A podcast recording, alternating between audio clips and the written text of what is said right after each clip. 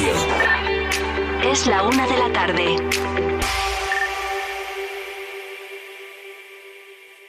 Vive Castilla y León en Vive Radio. Con Carlos Tabernero.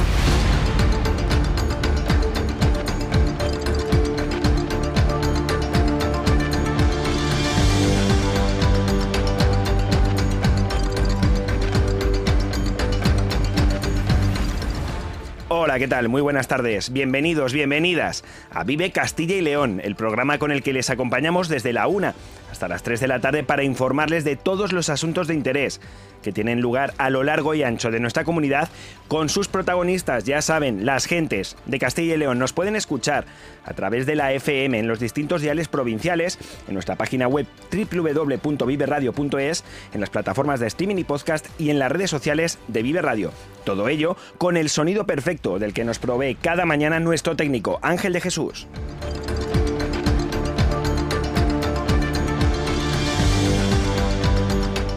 Es viernes, es 1 de diciembre, así que estrenamos mes con frío, que también les digo que ya tocaba. Hablaremos de esa bajada de temperaturas que ya notamos hoy y que sobre todo se dejará sentir este fin de semana en toda la comunidad, con mínimas bajo cero en prácticamente todo el territorio de Castilla y León. Así que hoy abordaremos cómo se puede guardar el calor en las casas con recomendaciones y también con algún truco. Nos iremos además a las posadas reales. Ya saben que fue uno de los principales reclamos, junto a las rutas del vino, de la propuesta de la Junta en la última Feria de Turismo Interior. Y será protagonista también ¿eh? de las próximas campañas como marca de calidad del turismo rural de la comunidad. Así que hablaremos de estos peculiares alojamientos, de los requisitos que necesitan para ser consideradas posadas reales y de su potencial turístico. También hablaremos hoy de cine, mucho, porque tenemos una leonesa nominada a los Goya y porque también está el inicio del Aguilar Film Festival, uno de los festivales de cine más importantes de la comunidad, en este caso de cortometrajes, que abre hoy el telón en Aguilar de Campo. Y además contamos con un preestreno, es ¿eh? Salamanca acoge el primer visionado de la película Mo Monster, creada por la productora también salmantina Big Bang Box y con cuyo director y productor hablaremos en la recta final del programa. Estos son solo algunos ¿eh? de los temas que trataremos en esta primera hora del programa de hoy, en una jornada que antecede al Día Internacional de la Discapacidad y que también abordaremos en el segundo tramo de Vive Castilla y León, que recuerden, les llevará desde las 2 y cuarto hasta las 3 de la tarde con la voz de Iván Álvarez. Nosotros ahora, cuando son casi la 1 y 3 minutos, comenzamos.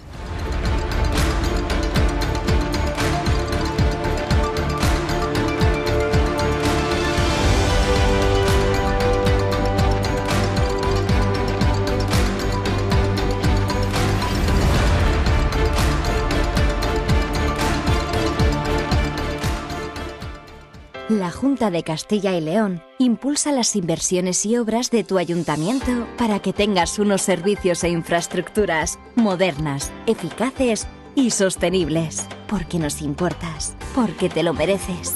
En tu pueblo o en tu ciudad, aquí invierte Junta de Castilla y León. Vive Castilla y León en Vive Radio. Con Carlos Tabernero.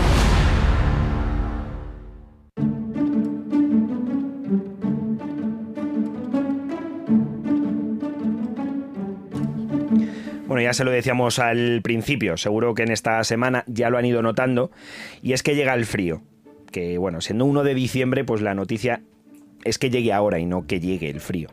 A partir de esta madrugada, las temperaturas volverán a sufrir otro bajón y durante el fin de semana la mayoría de las capitales de provincia de nuestra comunidad de Castilla y León tendrán mínimas por debajo de cero. Iván Álvarez, ¿qué tal? Muy buenas. ¿Qué tal, Carlos? Muy buenas tardes. Sí, un grado bajo cero se espera en la noche del sábado al domingo en Burgos y en Zamora. Dos bajo cero habrá en Ávila, Salamanca, Palencia, Segovia, Soria y Valladolid y en la provincia de León se llegará hasta los 3 grados bajo cero. Esto en cuanto a capitales de provincia, pero según refleja la previsión de la Agencia Estatal de Meteorología, municipios como Villablino en la provincia de León y Cuellar en Segovia van a alcanzar los 4 grados bajo cero. Esto hablando de lo que son las eh, principales localidades de la comunidad, es, decir, aquellas que tienen más de 500 o de 1000 habitantes.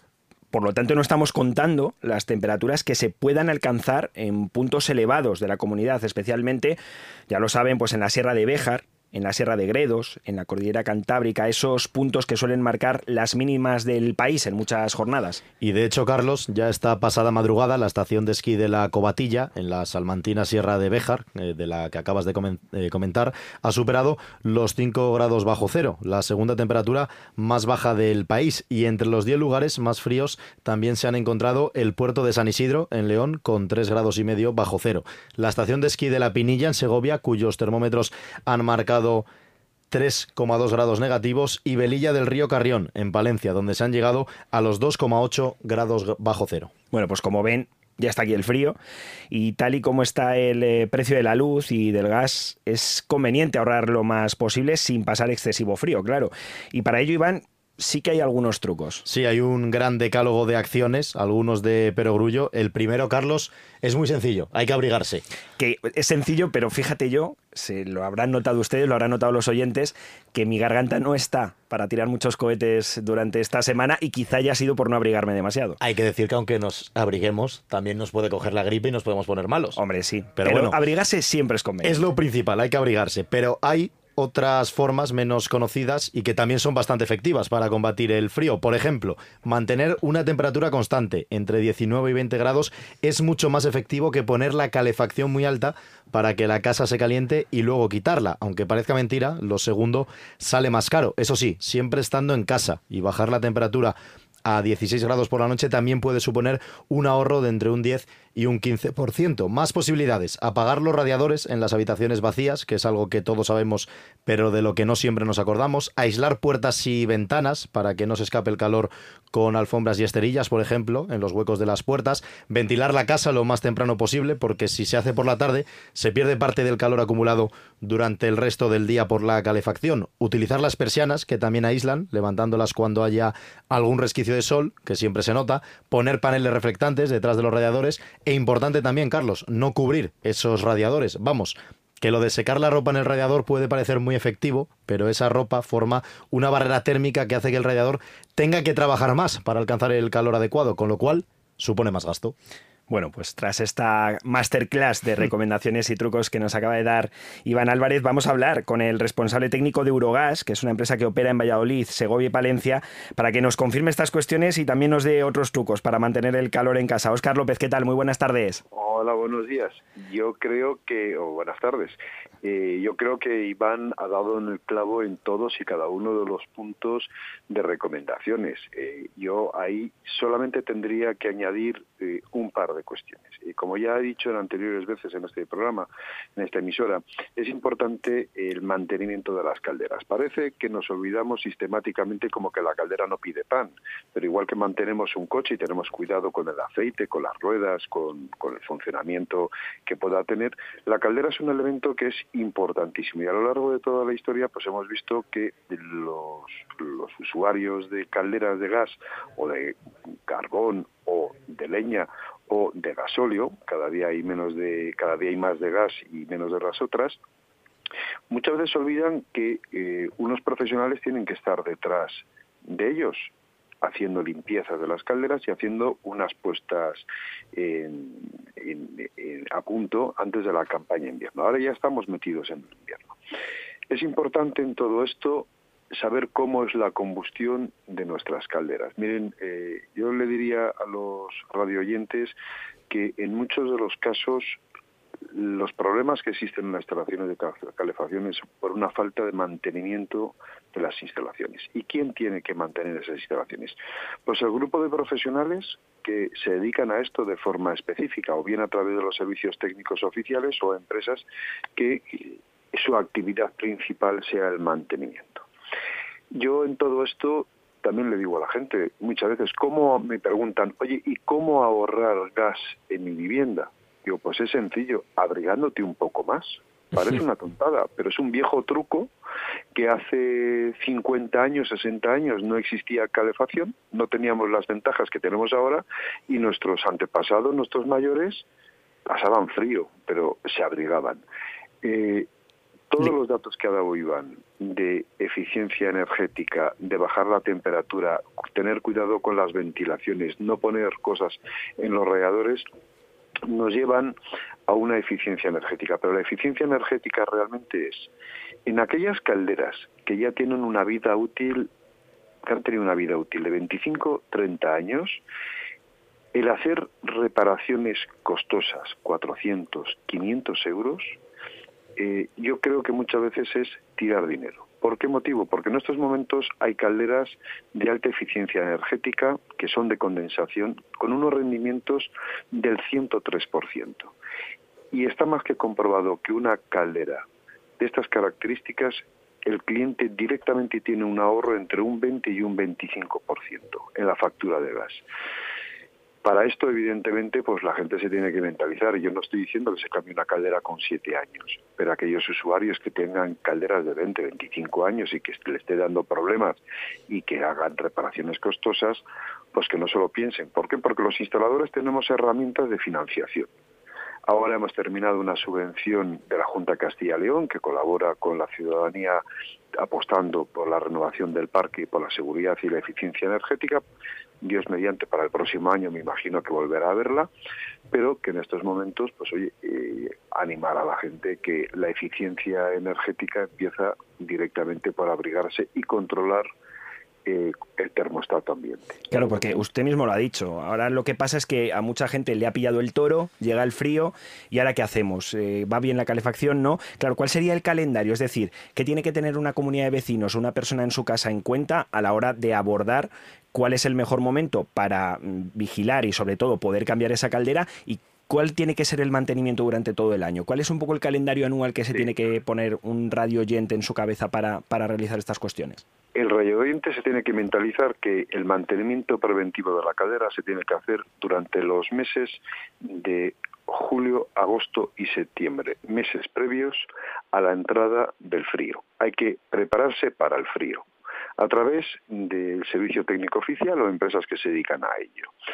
Cuando a alguien se le estropea la caldera en unas fechas como estas, pues evidentemente es una puñeta, a nadie le gusta que se le estropee la caldera justamente cuando tenemos cayendo chuzos. Pues cuando me daban ahora mismo en el informativo la referencia de las temperaturas que estamos teniendo ya en Castilla y León.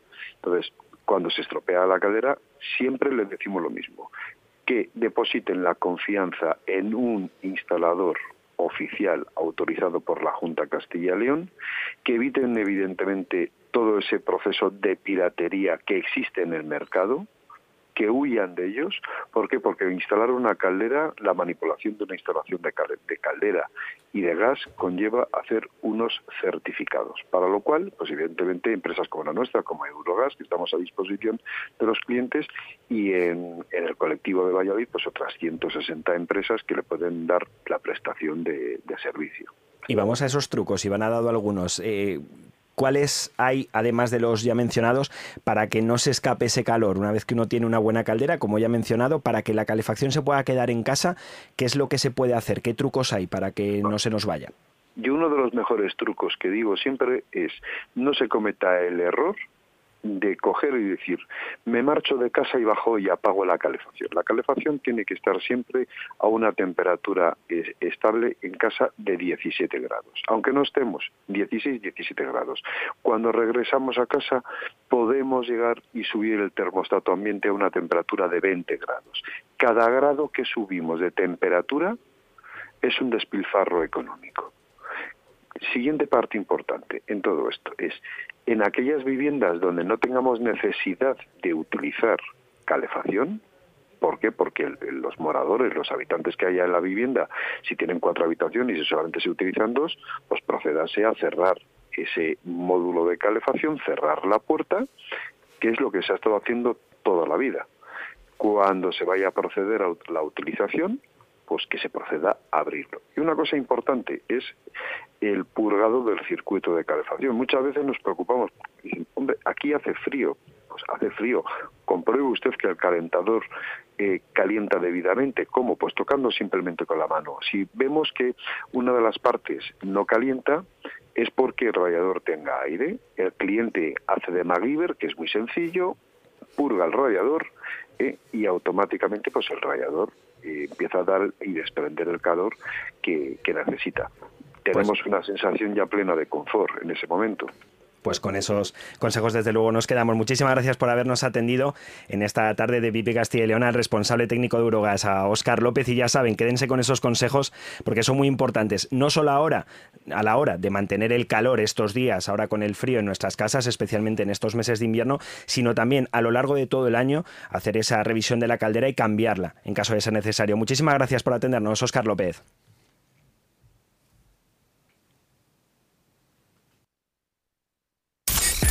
En Vive Radio escuchamos lo que pasa a nuestro alrededor y te lo contamos. Para informarte, para entretenerte, para emocionarte. Con las voces más locales y los protagonistas más cercanos.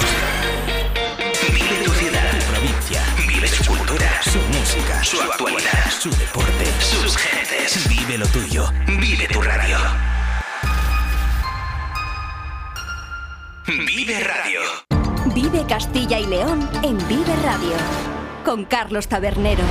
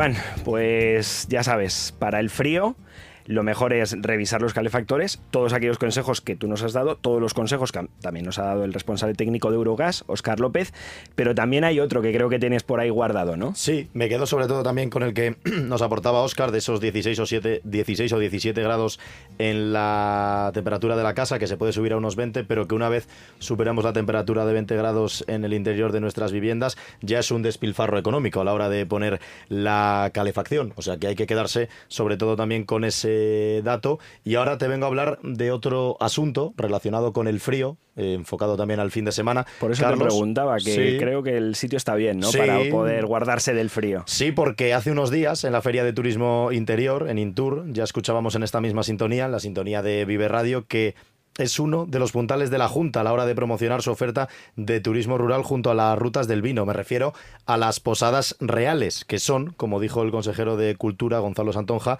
marca de calidad del turismo en la comunidad y por ello dispuso de un espacio promocional especial en Intur para dar a conocer los diferentes establecimientos adheridos a la marca y va a ser también parte de las campañas promocionales de la Junta para aumentar sus ya altos números de visitantes en el turismo interior. Pero ¿por qué son posadas reales? ¿O qué son realmente las posadas reales? Bueno, pues para explicárnoslo contamos ya en directo con el presidente de la Asociación de Posadas Reales de Castilla y León, con Félix Bautista. ¿Qué tal? Muy buenas tardes. buenas tardes, buenas tardes, Carlos, ¿qué tal? Y la primera pregunta ya está hecha. ¿Qué son las posadas reales? ¿En qué se diferencian este tipo de establecimientos del resto del turismo interior? Bueno, pues las posadas reales eh, son, es la marca de calidad dentro del turismo rural de la Junta de Castilla y León. Marca de calidad y de excelencia, porque pasamos auditorías eh, secretas bianuales para seguir permaneciendo en la marca. ¿Y cómo se ha acogido esta apuesta de la Junta por, por este tipo de establecimientos, por las posadas reales? Bueno, la Junta lleva apostando por ellas eh, durante 20 años que se creó que se creó la marca. Este año es el año que se celebra el vigésimo aniversario y, bueno, pues estamos, eh, se está tratando de impulsar más eh, todavía la, la, marca, ¿no? Supongo que será importante, ¿no? Contar colaboraciones. Sí, le, decía que supongo que será importante, ¿no? Contar con, con este apoyo institucional, sobre todo el haber tenido el espacio propio dentro de Intur. Por supuesto, por supuesto, la colaboración público-privada siempre es el mejor camino para poder avanzar eh, con, con los proyectos. O sea que es nosotros apostamos por, por esa colaboración. ¿Sienten que se ha promocionado? seguimos Sí, perdone. Sí, sí. sí. sí le Digo que seguimos, que seguimos apostando. Sí, sí, cuéntenos, Félix, por favor. Digo que seguimos apostando por ello y ahora estamos, uno de nuestros objetivos es la elaboración de un plan director junto con, con, la Dirección General de Turismo, bueno, pues para que dejemos escrito para, para las siguientes generaciones qué, qué, qué es lo que queremos hacer con las posadas reales, ¿no?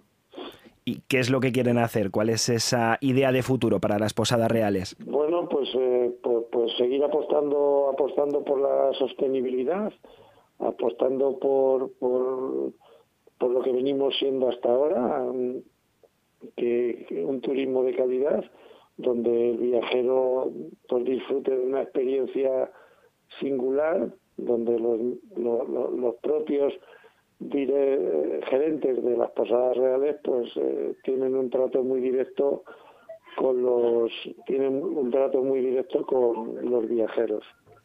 ¿En qué se mantiene esa idea del posadero? Eh, ¿Dónde está ese vínculo ¿no? con, con el pasado? Pues el vínculo con el pasado es que somos, eh, los establecimientos tienen una, antigüedad superior a 100 años siempre, ¿no? es una cosa que, se tiene, que, forma parte de los requisitos para ser posada real eh, y que mantengan su, su fisonomía tradicional, es decir, que, que, eh, el, el, paso del tiempo se, se vea adentro, pero que mantengamos el, el pasado también, ¿no? Supongo que, claro, este, este componente de mantenimiento del patrimonio es muy importante. ¿Cómo se mantiene un patrimonio así de edificios que tienen más de 100 años de antigüedad? Pues, pues, pues con, pues la gran mayoría de las veces con, con, las aportaciones de, de los propietarios de las posadas, ¿no? También hay ayudas por parte de las administraciones, pero no vendrían nunca mal que hubiera más ayuda para este tipo de porque al fin y al cabo los edificios pues eh, necesitan eh, es un ser vivo que necesita todos los todos los años de ir haciendo cosas ¿no? Y al ser patrimonio no hay ayudas específicas, me refiero, como se trata de, en muchos casos, lugares que son eh, patrimonio de la comunidad o bienes incluso de interés cultural en algún caso, ¿no tienen ayudas establecidas en concreto para las posadas reales? Sí, sí, bueno, a lo mejor son un poco más genéricas, pero sí, sí hay, sí hay ayudas. Eh, hay ayudas y en función de, de, la actuación que quiera hacer cada posada, pues eh, hay más o hay más o menos, ¿no? Bueno, y no sé si ahora, precisamente por estos 20 años y quizá con esa apuesta de la Junta en Intur, esperan también que la Administración regional y otras administraciones quizás se puedan sumar para una nueva etapa de mayor promoción de este tipo de establecimiento, de las posadas reales.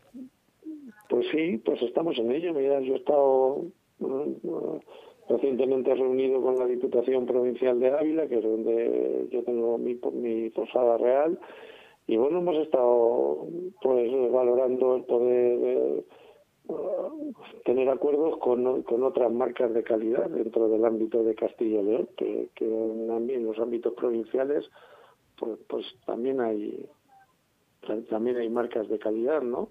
Al final yo creo que hay una apuesta generalizada por por este tipo de establecimientos y de, y de culturas, ¿no?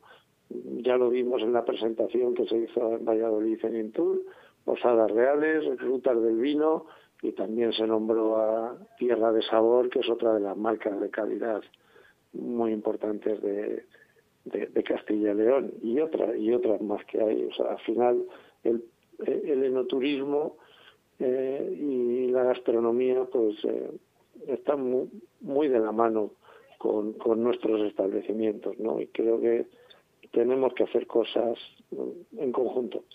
Desde luego, la colaboración, como siempre, fundamental a la hora de que siga creciendo un sector que es uno de los pilares de esta comunidad, como es el eh, turismo interior, y en el que seguro las Posadas Reales juegan un papel fundamental. Agradecemos al director de la Asociación de Posadas Reales de Castilla y León, a Félix Bautista, que nos haya atendido en esta tarde de Vive Radio. Muchas gracias, Félix. Gracias, gracias a ti. Gracias a ti, es un placer. Y para conocer en concreto eh, alguna de estos eh, magníficos establecimientos con los que cuenta la Comunidad de Castilla y León, saludamos ahora a Mónica Rodríguez, que es la directora de una de estas posadas de la Real Hospedería Convento de San Francisco, que se encuentra en Santo Domingo de Silos. ¿Qué tal, Mónica? Buenas tardes. Muy buenas tardes, Carlos, y muy buenos bueno, días a todos nuestros oyentes, vuestros oyentes. Buenos días a todos. Retomamos con, con, esta última cuestión. No sé qué esperan en esta posada concreta, en la suya, en Santo Domingo de Silos, de esta nueva promoción que ha emprendido la Junta de este tipo de establecimientos, de las posadas reales. Bueno, pues eh, ya he visto que nuestro presidente de, Posadas Reales, Félix, os ha explicado bastante ampliamente en qué consiste la marca. Eh, nosotros, pues bueno, eh, somos unos, uno Posada Real más que integra el grupo, formado por alrededor de 40 posadas. Llevamos nosotros desde el año 2020. Y como todo el resto, pues destacamos por ser un edificio singular, en nuestro caso, eh, es un edificio, un convento del siglo XIII que hemos rehabilitado y recuperado de las ruinas y que se ha dotado de unas instalaciones modernas y actuales. Eh, tenemos 21 eh, habitaciones con una ocupación máxima de 35 personas. También tenemos salones para congresos, reuniones de empresas, cursos para de formación, eventos, bodas, actos culturales. Es un edificio muy completo eh, que tiene una gran oferta eh, de uso. y bueno, como el resto de compañeros, pues también tenemos los servicios de restauración, tanto cafetería como comedor. Supongo que los requisitos para acceder a un título así, al de Posada Real, no serán fáciles, usted lo ha dicho. Su edificio, por ejemplo, data del siglo XIII. ¿Cómo se lleva a cabo una reconversión de un edificio así en una Posada Real? Bueno, en primer lugar, eh, tener claro el objetivo para lo que está diseñado el edificio y para lo que se va a adecuar. En nuestro caso, pues eh, eh, era desde los inicios eh, contábamos con la idea de realizar una hospedería para ampliar un poco la oferta de nuestro entorno. siempre, además, manteniendo ese espíritu austero, eh, porque lo que hicimos fue recuperar los espacios reales que dispone el convento, con lo cual no una particularidad que tiene, pues que por ejemplo no, no hay televisión en las habitaciones, pero tenemos una gran oferta tanto cultural, eh, biblioteca, de paisaje y de actividades. Eh, y bueno, pues y luego también nos hemos adaptado a los espacios reales. Las habitaciones son unas pequeñas, son las antiguas celdas, y aunque el aspecto puede parecer austero, más que austero es lo que es sobrio, eh, ofrecen absolutamente todas las modernidades y comodidades eh, que necesitamos en, los tiempos que corren, claro está. Con estas características que tienen las posadas reales, ¿qué tipo de cliente suele disfrutar de, de sus servicios? Bueno, tengo que decir que además de que el edificio sea singular o que es dentro de un entorno, como en nuestro caso, que estamos dentro del Parque Natural Sabinares de la Arlanza, La Yecla, eh, también es la excelencia en el servicio, que es primordial. Entonces, eh, nosotros también trabajamos eh, participando un poco como motor de nuestra zona, de nuestro entorno, y colaboramos con el resto de agentes culturales, sociales y, de tiempo a libre para activar la oferta turística y el atractivo de nuestra comarca y hasta ahora cómo se daban a conocer, es decir, ahora la Junta ha apostado por este tipo de establecimiento, hasta ahora no sé si la apuesta era igual, si ahora esperan que sea mayor y sobre todo si se daban a conocer de una manera diferenciada del resto de establecimientos del turismo interior.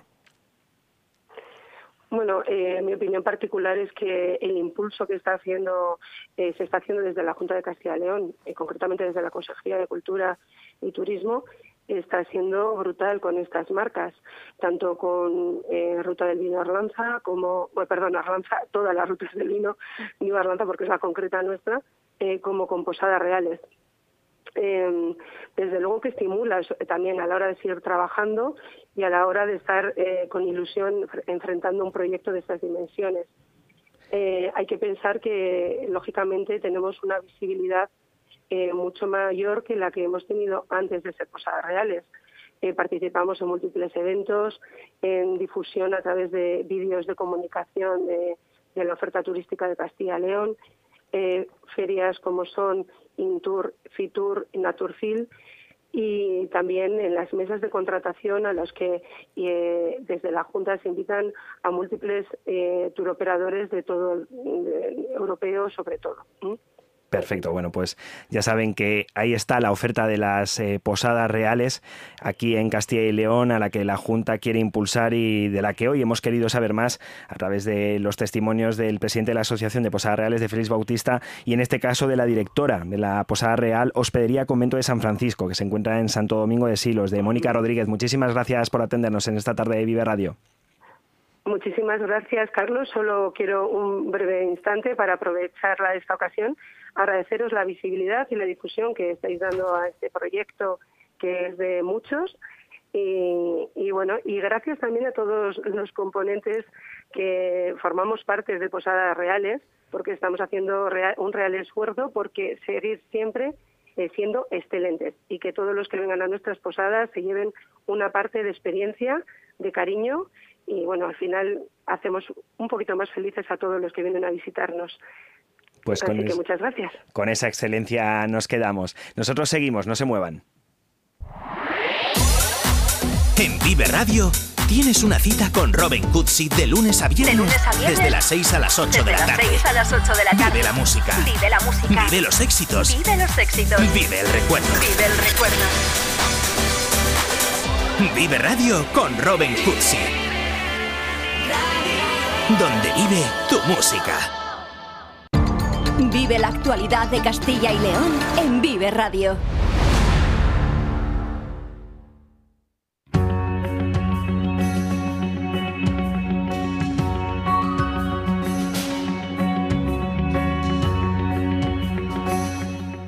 Esta noche va a haber un pueblo de Castilla y León que esté muy pendiente de la televisión. Tan pendiente que como en los antiguos teleclub, no sé si recuerdan, ese lugar en el que se juntaban los vecinos para ver la televisión cuando solo había una o dos en los pueblos, pues en este caso se van a juntar todos en el centro polivalente para ver cómo una de sus vecinas trata de pasar a la final de uno de los programas más conocidos en la actualidad. Ella es Nereida Sanchón Grimaldo y está a un solo paso de alcanzar la final del programa La Voz, tras ser la elegida por su coach, por Antonio Orozco, para llegar a las semifinales que se disputan, como decíamos, esta noche. Y el pueblo es Doñinos de Salamanca, una localidad que se ha volcado y se sigue volcando con su vecina más televisiva y que hoy organiza esta quedada para seguir con emoción lo que ocurra en el concurso musical. Y con su alcalde hablamos ya en esta tarde de Vive Castilla y León. Manuel Hernández, ¿qué tal? Buenas tardes. Eh, muy buenas, ¿qué tal? ¿Cómo estáis? Bueno, no sé cómo está viviendo el pueblo este éxito de Nereida en la edición de La Voz. Bueno, pues eh, con mucha ilusión. Está todo el mundo, eh, bueno, Nereida está en boca de, todo el mundo y bueno, pues se ve en el el mensaje que mandaron el miércoles todos los jóvenes, asociaciones, eh, peñas del municipio para apoyar en el día de hoy a, Nereida. Supongo, alcalde, que su participación en las fiestas está más que asegurada, ¿no? Sí, bueno, la tenemos eh, la tenemos asegurada, eh, vamos, ya ha, cantado bastantes veces en, el municipio porque, bueno, su trayectoria ya, pues su recorrido musical viene de, años y, bueno, pues la hemos tenido siempre presente para, para cualquier eh, actividad que hemos realizado en el municipio, sea para que cantara o para que eh, pues llevara algún mensaje también, eh, como lo ha llevado sobre alguna cuestión del bullying eh, al colegio, o sea que, que, siempre ha sido una persona implicada en el municipio y bueno, pues seguirá estando en, ese cartel de fiestas. Desde luego, una vecina ilustre, usted lo decía, alcalde, además con concienciación social, hace unos años, creo recordar que fue en el 2017, hizo precisamente un tema para combatir el bullying, el acoso escolar. Ahora mismo está triunfando a nivel nacional y no sé cuántas personas esperan que acudan esta noche a ese centro polivalente de Doñinos para verla en directo.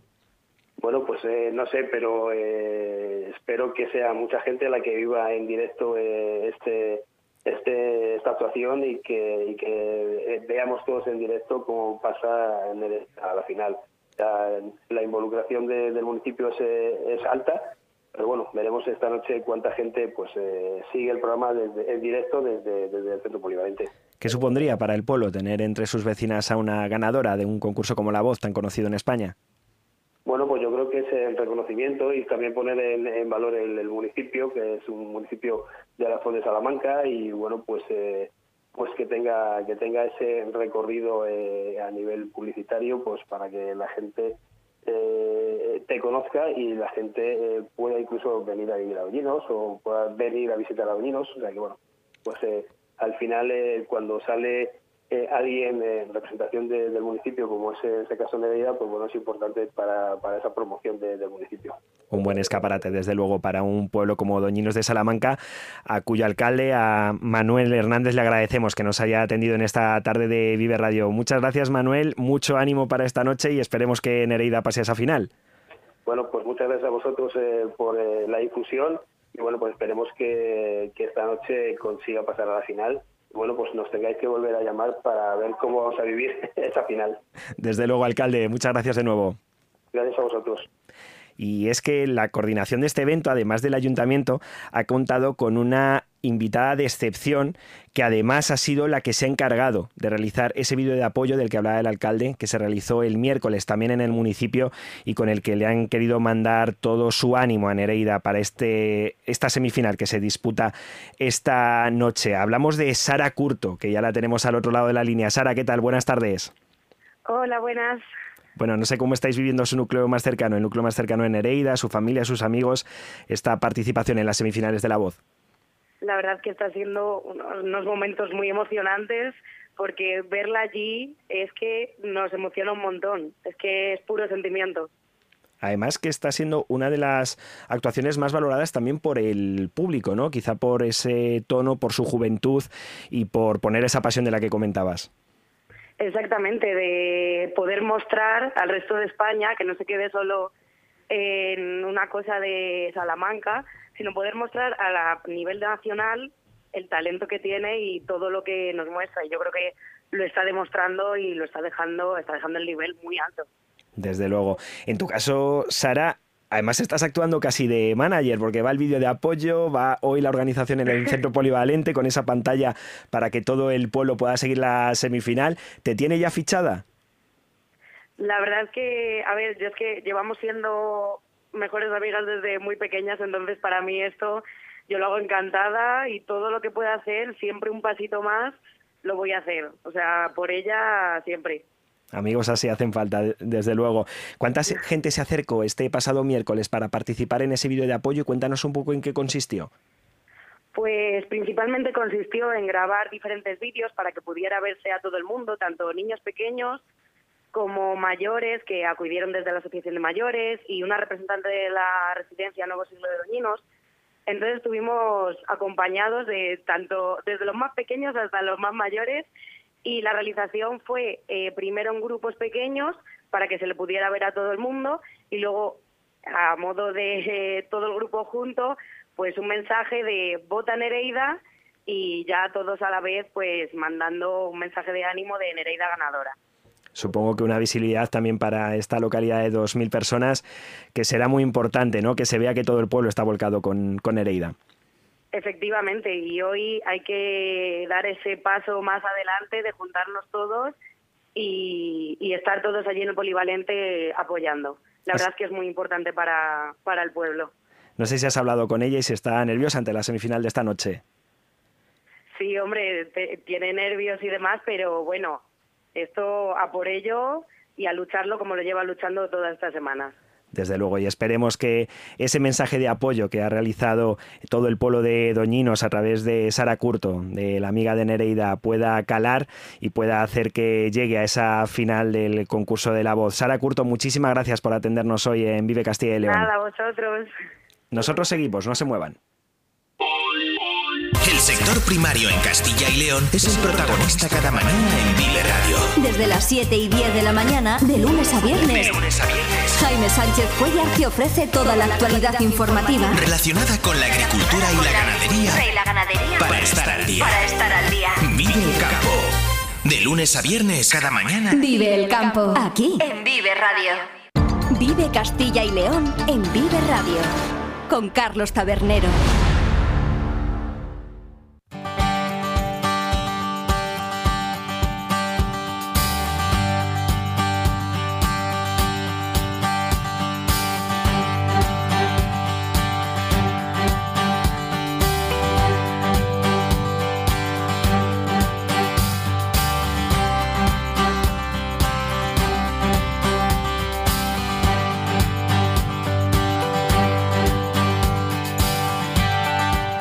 La música pasamos al cine. Ya ven que el de hoy es un programa muy cultural, también los viernes invitan a ello e invita desde luego tener en Castilla y León eventos como el Aguilar Film Festival. Más de 200 cortometrajes nacionales e internacionales se van a dar cita en esta nueva edición, que ya es la 35, de un festival para cuya sección oficial se han elegido un total de 36 cortos, es decir, uno más que los años que tiene el festival. Este evento, como cada año, cuenta con multitud de actividades complementarias que darán y dejarán también riqueza en la localidad palentina de Aguilar de Campó, hasta el próximo sábado 9 de diciembre. Dura, eso es, desde el 1 hasta el 9. Y ya hoy, en su primera jornada, se entregarán las Águilas de Oro de Castilla y León a la actriz Ana Garcés y al director Arturo Dueñas, ambos de la provincia de Valladolid. Pero bueno, para hablarnos más a fondo de todo esto y de esta 35 edición del Aguilar Film Festival, tenemos al otro lado de la línea al director artístico de esta cita, Jorge Rivero. ¿Qué tal? Buenas tardes, Jorge. Hola, ¿qué tal? Buenas tardes. Bueno, ¿cómo se llega a 35 años con un festival de, de cortometrajes que será, supongo, de los más antiguos, ¿no? De España. Sí, es uno de los de los más antiguos y bueno, pues eh, pues se llega muy bien con, con muchas con muchas ganas, ¿no? Porque pues lo que permite tener ya tantas ediciones es pues tener un equipo ya muy muy consolidado, con, vamos, con unas dinámicas ya muy, muy bien, muy bien hechas y, bueno, pues con, con, la ilusión igual que el primer día, ¿no? Entonces, muy contentos y con muchas ganas de empezar a, a mostrar todo lo que tenemos este año, que es un festival pues muy grande con un montón de propuestas para todos, todos los públicos. ¿Qué supone esto para Aguilar? No sé si es el evento del año, ¿no? Bueno, eh, por lo menos es uno de ellos y, y, es una es una cita que bueno también todos los aguilarenses pues eh, esperan y quieren y, bueno demuestran cada año llenando a las salas y, bueno pues sí que es uno uno de los eventos de referencia y, y bueno creo que, que eso que 35 años sin sin el público y sin el apoyo de, de la, de la ciudadanía pues pues no estaríamos aquí entonces estamos muy contentos claro ¿Qué destaca el director artístico de la agenda de estos próximos días del Aguilar Film Festival?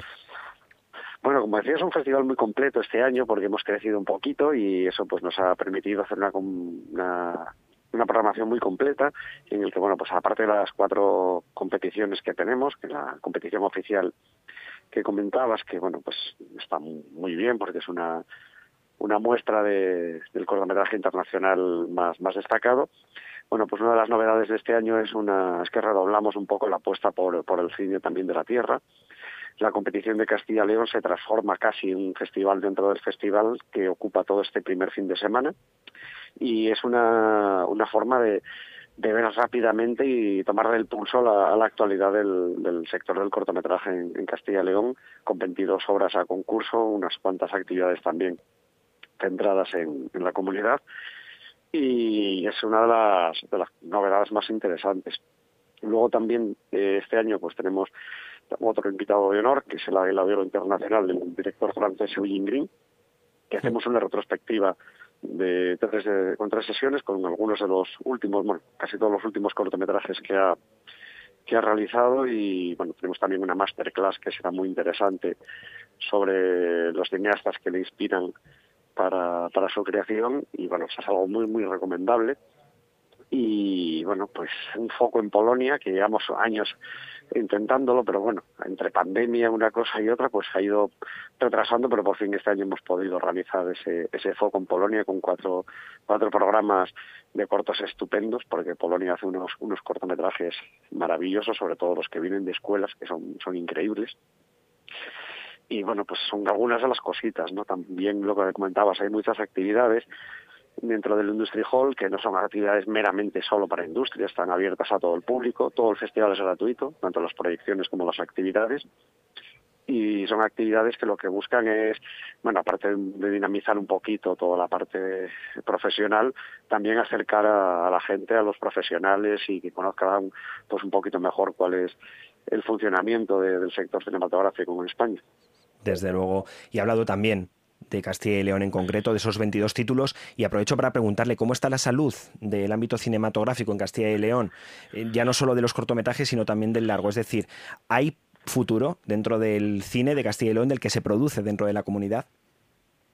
Pues sí, de hecho, Eh, en, en, estos años lo que hemos visto es un incremento de la, de la producción y también, evidentemente, de la, de la calidad. Cada vez son obras más, más sólidas, mejor producidas, con cineastas que van cogiendo más experiencia y con, y con nuevos cineastas que se incorporan, que también pues dan pues esa, esa vitalidad y esa frescura. Eh, la razón por la que hemos ido por hace cuatro años, pues la competición de Castilla y León eran tres sesiones, luego pasó a, pasó a cuatro, este año ya son seis con una muestra fuera de concurso solo de cortos de Palencia. Perdón. Entonces, bueno, esto es un síntoma de, del crecimiento de, del sector en, Castilla y León. Y, bueno, pues que hemos querido acompañar ese crecimiento eh, ofreciendo un, una ventana muchísimo mayor para que todo el mundo pueda, pueda ver todo el esfuerzo y todo, toda la riqueza que se está generando en, en Castilla y León y desde luego es una forma más de hacer comunidad como en tantas veces se nos pide. Muchísimas gracias al director del al director artístico del Aguilar Film Festival a Jorge Rivero por habernos atendido en esta tarde de Castilla y León y a nuestros oyentes les recordamos, bueno, aprovecho para despedir ya a Jorge, gracias.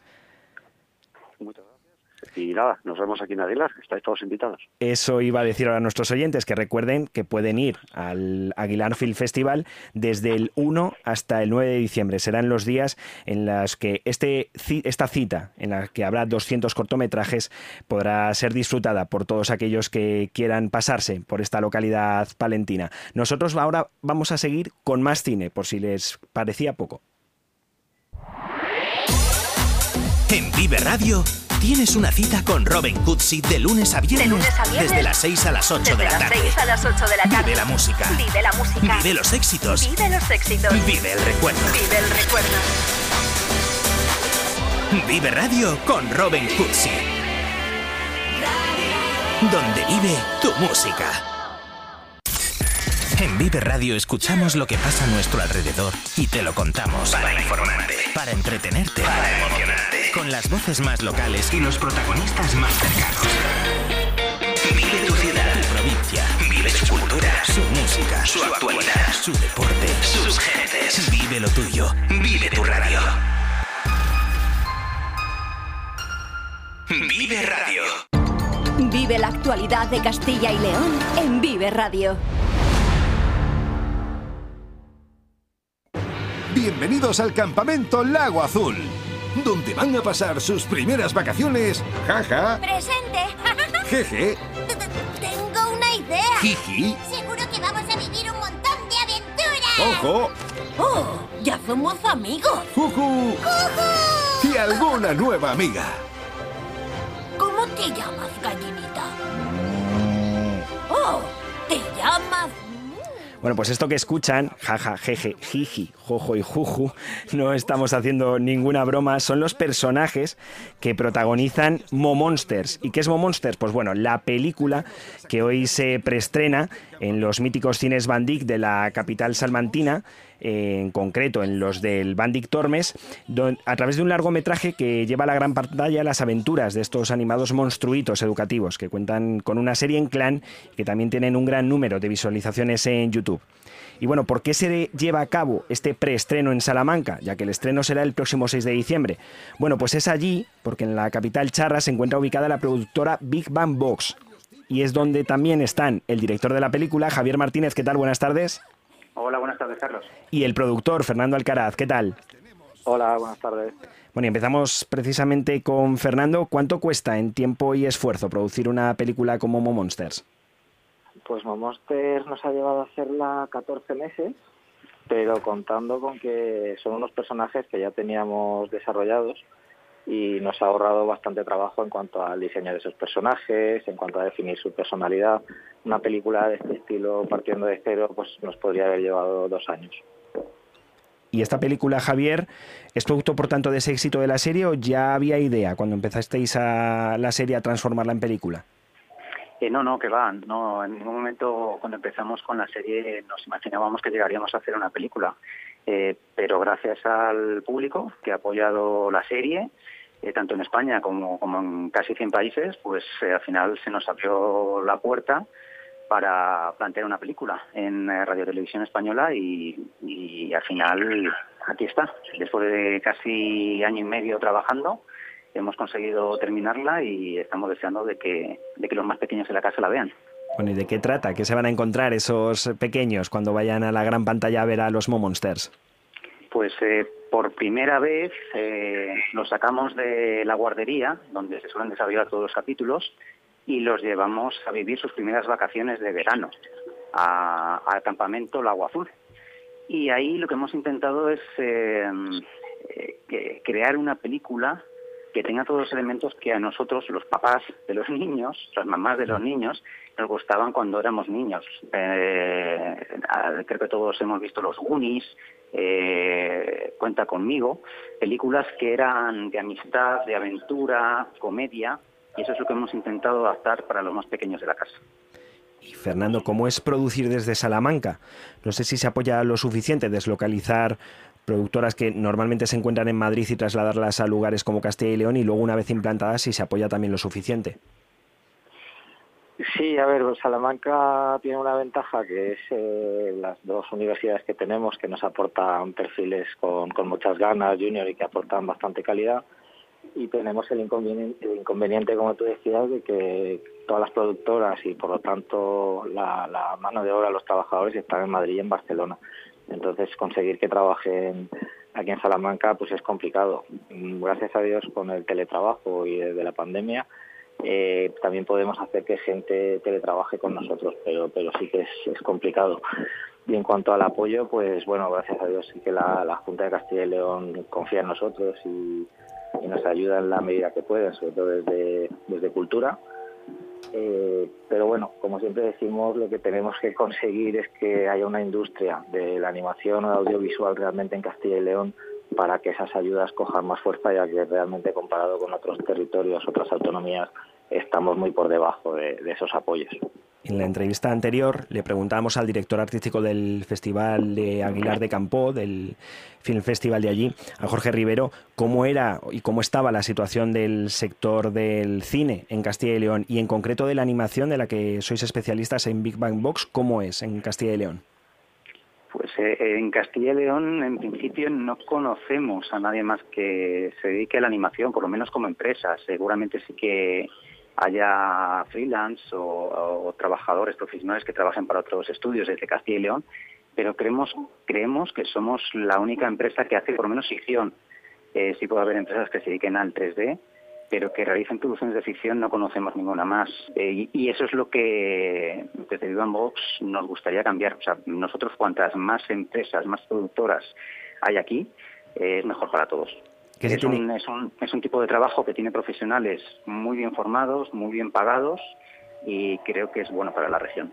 ¿Qué se tiene que hacer? ¿Qué tiene que cambiar para que ese panorama a su vez cambie y, pueda haber más productoras, no solo de cine, sino también de cine de animación aquí en Castilla y León? Pues al final creo que es un, es un tema de tanto de las empresas, de, nosotros mismos, de intentar pelear porque eso sea así, como de voluntad política, de intentar apoyar a, estas industrias, sobre todo cuando, cuando están haciendo en una región. Luego ya, lógicamente, cuando, cuando están más maduras, eh, ya pueden tirar solas, pero al principio si necesiten esa ayuda, que, no tienen por qué ser ayudas directas. Hay en otras regiones hay incentivos fiscales, hay mecenazgos, hay muchos tipos de, muchas formas de apoyar a esta industria.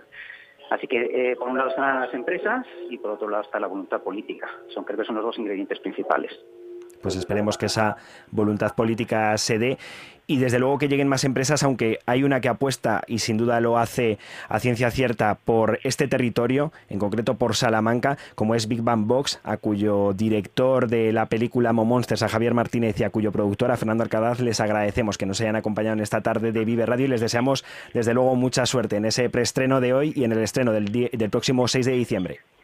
Muchas gracias. Muchas gracias. En Vive Radio escuchamos lo que pasa a nuestro alrededor y te lo contamos. Para informarte, para entretenerte, para emocionarte. Con las voces más locales y los protagonistas más cercanos. Vive tu ciudad, tu provincia. Vive su cultura, su música, su actualidad, su deporte, sus gentes. Vive lo tuyo. Vive tu radio. Vive Radio. Vive la actualidad de Castilla y León en Vive Radio.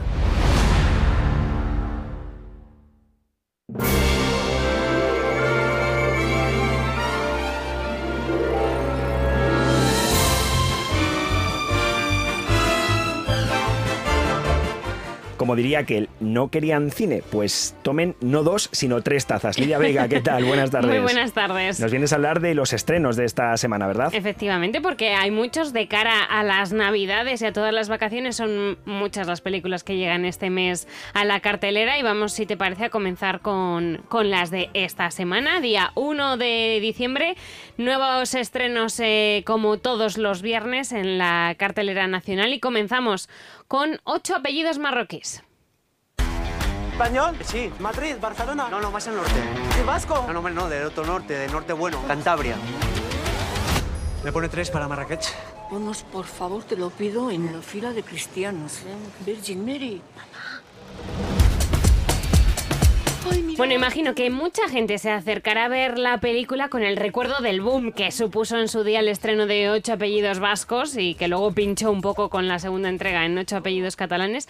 Pero en este caso venimos a ocho apellidos marroquíes que no comparten reparto, hay que, hay que decirlo. Ni director ni director, así que eh, hay que tenerlo en cuenta a la hora de ir, que no significa nada para no poderse acercar a, a ver esta, esta película, que es una aventura por Marruecos. Llega otro estreno como es La Navidad en tus manos. Querido Papá Noel, quiero que mi papá esté siempre a mi lado. Aunque es un poco desastre y a veces miento un poco, es el mejor padre del mundo. Confío en ti.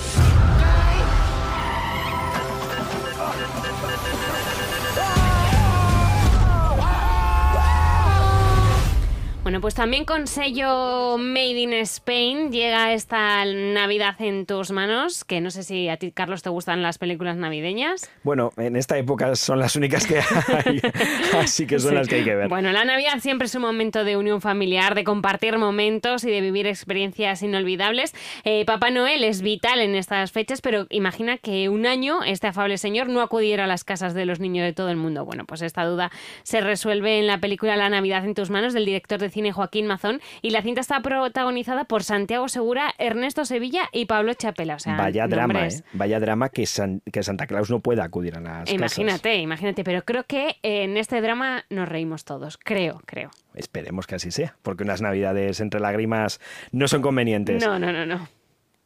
He pasado los últimos siete años viajando por el mundo y perfeccionando mi oficio. Veréis, tengo algo de mago, de inventor y de chocolatero. Así que boca abierta y oídos cerrados. No, olvídenlo, quería decir lo contrario. Señor Wonka, veo que es usted un hombre de gran ingenuidad. ¿Qué estás haciendo? Hago chocolate, evidentemente. ¿Cómo te gusta? ¿Negro, blanco, de coco loco para volverse loco? Son muchos los que han venido aquí. Bueno, pues basada en el extraordinario personaje que protagoniza Charlie, la fábrica de chocolate, uno de los libros infantiles más vendidos de todos los tiempos, es, llega esta entrega de Wonka, en el que se cuenta la maravillosa historia de cómo el mayor inventor, mago y chocolatero del mundo se convirtió en el querido Willy Wonka, que conocemos todos hoy en día. Eh, eh, viene de la mano del guionista y director de las películas de Paddington y además del productor de Harry Potter, Gravity y Animales Fantásticos. Y además el actor es uno de los eh, más conocidos y de los que está ahora en boga, Totalmente. que es eh, Timothy Chalamet. ¿no? Es Exactamente. exactamente la pronunciación, no sé si ha Sí, acertado. sí, sí, sí, sí, sí. No, vuelve a encenderla. Salve mal.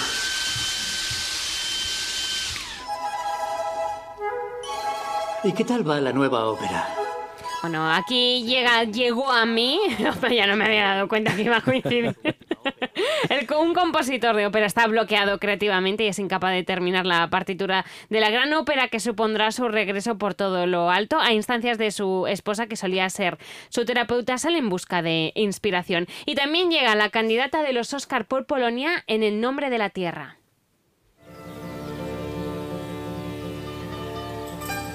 ¿En qué estás pensando, Yagna?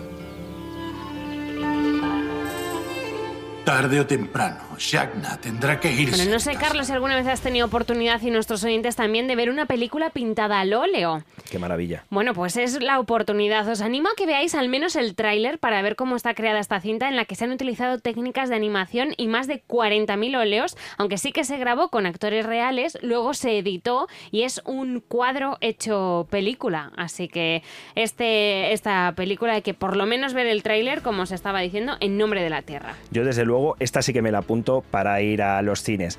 Y apúntense que a partir de las 2 y cuarto sigue este Vive Castilla y León en la voz de Iván Álvarez. Ahora se quedan con los servicios informativos de Vive Castilla y León.